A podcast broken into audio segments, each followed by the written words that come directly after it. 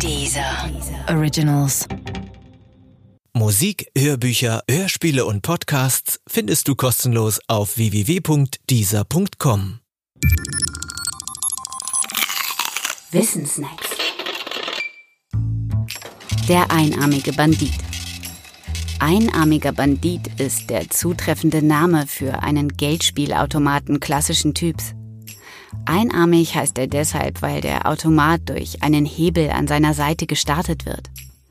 Und warum er den Namen Bandit bekam, muss wohl nicht eigens erklärt werden. Üblicherweise schreibt man die Erfindung des einarmigen Banditen den beiden amerikanischen Brüdern Adolphe und Arthur Cale zu.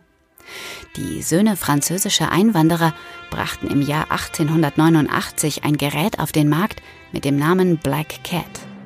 Die Black Cat war ein Erfolgsmodell und hatte bereits einen Starthebel. Allerdings war sie noch nicht das Vorbild für die spätere Generation von Spielautomaten.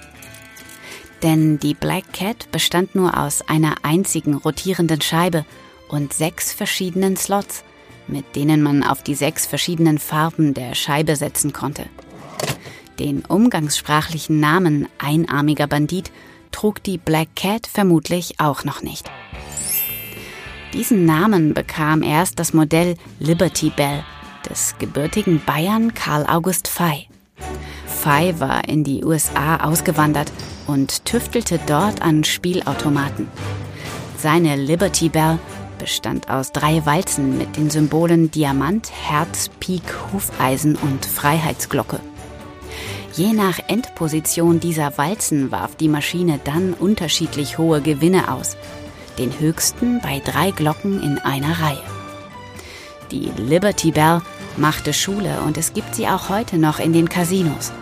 Freilich als Reminiszenz an die Vergangenheit und nicht mehr in rein mechanischer, sondern in stark elektronischer Form aber immerhin noch mit einem Startarm.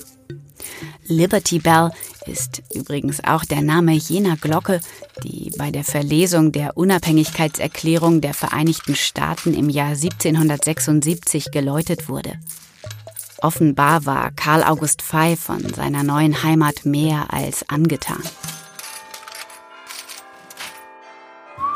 Übrigens, es gibt einen amüsanten Lucky Luke Band mit dem Titel Der einarmige Bandit. Erzählt wird darin die Geschichte der Brüder Cale, wie sie unter dem Schutz von Lucky Luke hätte sein können.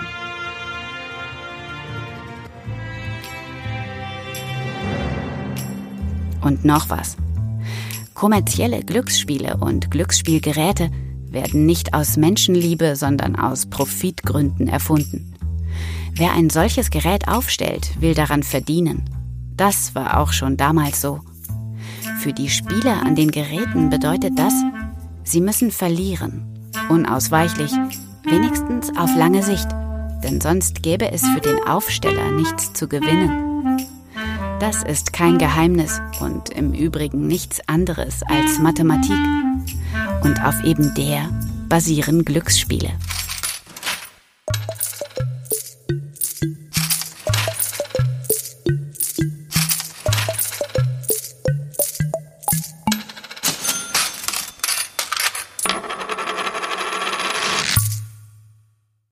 Mono ist kein normaler Podcast. Ich habe mich ganz klar und deutlich dafür entschieden, Revolution zu machen. Einzigartige Geschichten, erzählt von denen, die sie erlebt haben.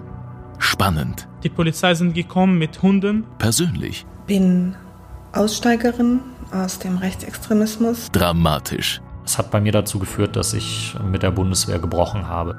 Hör jetzt den neuen Deezer Originals Podcast in Kooperation mit Stern. Auf Deezer.